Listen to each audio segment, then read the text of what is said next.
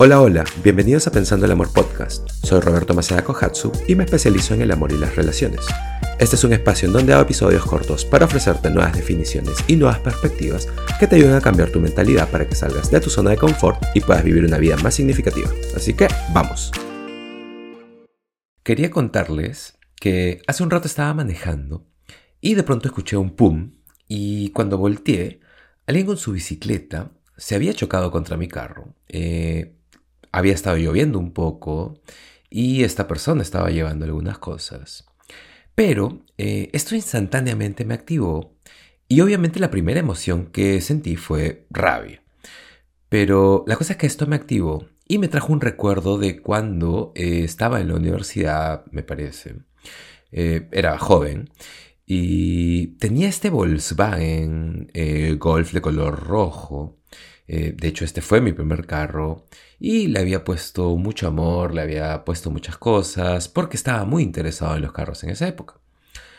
La cosa es que estaba manejando y accidentalmente, eh, tal vez no fue un accidente porque era un chico un poco rebelde en esa época, pero estaba yendo por una zona en donde eh, estaban construyendo algo, eh, no recuerdo bien ahora, pero era una zona en la que no se supone que debas estar eh, manejando o atravesando. Y de pronto un trabajador de esta construcción, un tipo grande, cogió su señal de pare y lo golpeó contra el techo de mi carro, lo cual me enfureció muchísimo. Inmediatamente bajé la ventana de mi carro y le dije, ¿qué carajos te pasa? Y me dijo algo como, eh, regresa a tu, país, eh, seguro ni siquiera sabes leer español, eh, algo así. La cosa es que fue súper racista conmigo. Y me acuerdo que me estacioné un poco más adelante y me sentía con muchísima rabia, pero también al mismo tiempo me sentí súper desempoderado porque yo era un chico joven y él era un trabajador de construcción, una persona grande, eh, debe haber estado en la mitad de sus 30 o inicio de sus 40. La cosa es que me sentí como, eh, como buleado, ¿sabes? Es como uno de esos momentos en que sientes tanta rabia, en que si hubiese tenido un arma en el carro, probablemente lo hubiese usado. Eh, incluso debatí conmigo mismo sobre si debí bajarme a pelear con él, sabiendo que, o sea, o sea, igual probablemente me hubiese dejado eh, destruido en el piso. Eh, pero bueno, la cosa es que estoy compartiendo esta historia porque me es muy sorprendente cómo a pesar de trabajar en uno mismo, eh, aún hay cosas que me activan, ¿sabes? Incluso algo como... O sea, tengo 41 años ahora y me gusta pensar que he hecho un poco de trabajo en mí. Eh, me gusta pensar que soy más... Eh, que sé responder mucho mejor en lugar de reaccionar. Pero incluso en ese momento, incluso hasta ahora, esa persona estrellándose contra mi carro, ese pequeño segundo, instantáneamente me activó. Y yo ni siquiera era consciente, solamente sentí la rabia. Y luego, más bien, siguiendo ese hilo, pude descubrir de dónde venía esa rabia. Y descubrir que viene de ese recuerdo en particular. Pero claro, eh, miro atrás eh, y puedo sentir compasión. O sea, hay una persona intentando cruzar la calle en su bicicleta y todo el piso está mojado por la lluvia y está cargando compras o no sé, muchas cosas y accidentalmente se golpea contra mi carro. Eh, o sea, lo que sea, está todo bien. Pude ver que estaba bien y ya luego volví a mi carro y continué. Y tengo que admitir, eh, estaba un poco molesto porque, o sea, el chico golpeó mi carro, pero también sé que hay personas, eh, sean de mi edad o más grandes, que realmente estarían totalmente enfurecidos y hubiesen tocado su bocina o incluso se hubiesen bajado a insultar o algo. Y más bien yo creo que sería algo ridículo, pero eh, más bien no permití que me encontré con esa bifurcación en el camino y tomé la decisión de practicar compasión y probarme a mí mismo que he crecido y no permitir que el pasado o algún recuerdo defina mis acciones hoy en día. Entonces, esto es realmente interesante eh, y es un ejemplo en donde, eh, o sea, y no solo es esto, eh, también hay personas que nos activan, todo, desde, desde la manera en que alguna persona puede ser o lo que dice, no sé, alguien puede recordarte a alguien y hay tantas cosas que pueden activarte diariamente. Y muchas de esas cosas eh, no son justas con la otra persona, en el sentido de que solo están siendo ellos mismos y te activan porque puede que estés proyectando algo o hay algo en ti eh, y en tu historia que está causando que esta cosa salga. Es más bien darte cuenta que esa hornilla aún está caliente. y la cosa es que solo quiero que sean conscientes de eso porque puede pasar todos los días y obviamente es un recordatorio para mí también. Y decidir si quieres que las cosas que han sucedido en el pasado tengan poder sobre ti y determinen tus acciones y cómo te sientes o más bien quieres ser consciente de lo que sale y luego elegir con más claridad. Y aquí está la otra cosa. Si alguien estuviese realmente golpeando algo contra el techo de mi carro a propósito, y eso obviamente te activa, pero también puede estar haciendo daño o intentando hacerme daño, esa sería una historia completamente distinta. Pero mi punto es que hay cosas que nos activan todo el tiempo y solamente hay que ser conscientes de ellas y darte el espacio para sentir cualquiera que sea el sentimiento que esté saliendo y poder elegir cómo quieres comportarte. Y obviamente todo eso sucede en menos de 5 segundos, pero mientras más puedas practicar eso, vas a tener una mejor capacidad o habilidad para responder en lugar de solo ser eh, una reacción andante. en fin, hablemos de felicidad versus placer. Y no sé dónde escuché esto hoy, pero pensé que es, eh, creo que es una gran manera de empezar a hablar de ser feliz, la felicidad y todo alrededor de eso. Entonces, algo que pienso es que el placer se alimenta a sí mismo. Creo que muchas personas, eh, y obviamente soy culpable de eso también, y aún sigo trabajando en eso, estamos eh, persiguiendo el placer. Y no estoy hablando de una torta de chocolate o cosas que nos dan placer instantáneo, como la comida chatarra o algún dulce o lo que sea, esos pequeños gustitos. Más bien me refiero a cosas que nos dan placer como, eh, como los objetos, como ropa nueva, el departamento nuevo, la casa nueva, el carro elegante, o no sé, eh, no sé, un, yate, eh, no sé. Creo que todas esas cosas son un tipo de placer que estamos buscando o persiguiendo. Y estas cosas eh, no necesariamente eh, o realmente no traen una felicidad real. Y creo que lo sabes, creo que te da, creo que encaja en algún tipo de definición de lo que la sociedad nos dice que es la felicidad y lo que debemos buscar para sentir que crecemos. Entonces, cuando de pronto puedes comprar el auto de tus sueños.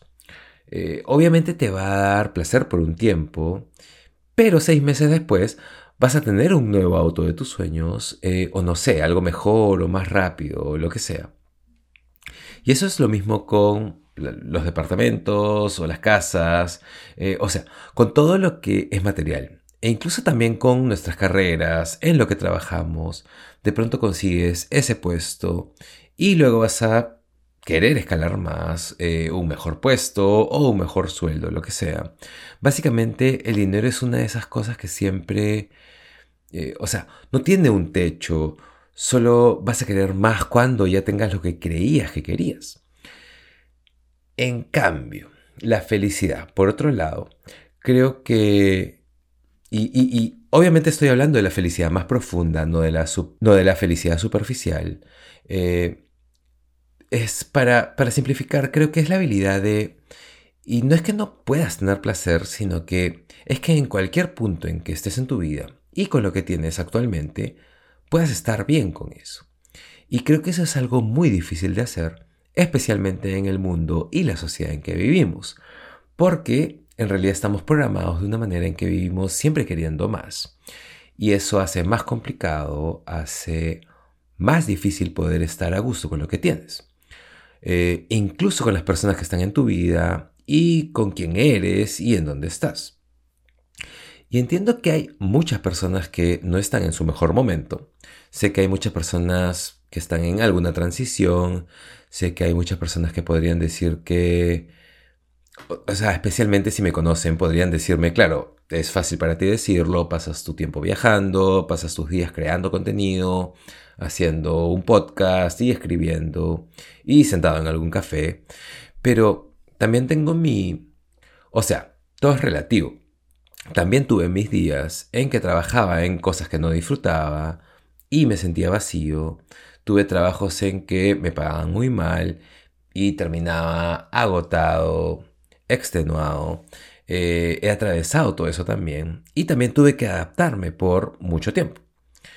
Entonces, realmente creo que, que no importa en qué momento y qué tienes en tu vida ahora, y esto incluye las personas en tu vida, porque la verdad es que nadie tiene el grupo perfecto de amigos, y la razón es porque las relaciones siempre están cambiando, y van a haber desafíos, y, y, tal vez tu mejor amigo o tu mejor amiga va a ser la persona que te va a hacer más daño o tal vez la persona con quien tienes una relación, tu esposo, tu esposa, novio, novia, esas relaciones fluctúan todo el tiempo y a veces son increíbles y a veces son difíciles. Hay momentos que es difícil amar a alguien. Entonces, esta idea de poder o esta habilidad de poder con lo que sea que tengas, en donde sea que estés, sea que estés en una transición, o estás reposicionándote, o estás creciendo personalmente, o de repente estás en un gran lugar, o incluso de repente estás en el mejor lugar en el que has estado nunca en tu vida. Y ahí de hecho va a ser mucho más fácil. Pero tal vez si estás en momento de sentirte perdido, aún así, tener la habilidad o la capacidad de producir alegría y ser feliz y estar contento con eso, esa es eh, la llave de una buena vida. eso es, eh, o sea, si genuinamente puedes hacer eso, eh, imagínate lo poderoso que es esa herramienta, esa habilidad. Y es algo en lo que yo trabajo diariamente. Genuinamente puedes estar bien con quien... Y eso no significa que dejes de trabajar en ti, en seguir creciendo. Más bien, siempre deberías trabajar por algo mejor, siempre deberías trabajar por ser una mejor persona, una mejor versión de ti y por ser más creativo o lo que sea que estés haciendo o construyendo. Todas las metas que quieres lograr, siempre debería eh, haber movimiento y momentos y seguir trabajando por eso, porque en verdad creo mucho en eso. Y no importa si estás trabajando en construir una relación o un matrimonio o una empresa o un imperio o lo que sea, siempre debería ser el caso de que estés trabajando duro por eso. Pero en cualquier punto de tu vida, estar bien y estar totalmente contento con tus relaciones, en dónde estás, con quién eres y todas las cosas que tienes. Y poder decir siempre, estoy bien, soy feliz. Esa es la manera en que recuperas tu poder personal esa es la manera en que creas una postura fuerte, porque si no puedes hacerlo, siempre vas a estar persiguiendo cosas que solo te den placer, que solo van a alimentar tu sed o tu deseo por lograr más. Y eso se vuelve un círculo, o sea, una serie de repeticiones o un patrón tal vez. Y creo que muchas personas se quedan estancadas en eso. Creo que muchas personas que son, entre comillas, exitosas, y que probablemente tienen mucho dinero y mucho éxito, creo que cuando estás en ese nivel en el que puedes comprar todos los juguetes que quieres o con los que soñaste tener, tiende a cambiar tu mentalidad a siempre querer más, en lugar de el otro camino que es practicar gratitud y realmente poder apreciar lo que tienes. Entonces, solo quiero terminar esto con eh, un par de tips. Eh, algo que he estado haciendo y probablemente lo saben si han estado escuchándome. No voy a decir algo que no sepan, pero ya saben que la ejecución es todo. De hacer eso parte de tu vida y poder mirar lo que tienes y lo lejos que has llegado y poder estar muy agradecido y poder... Eh, y tú vas a poder decidir cómo quieres hacerlo, pero poder estar bien con eso.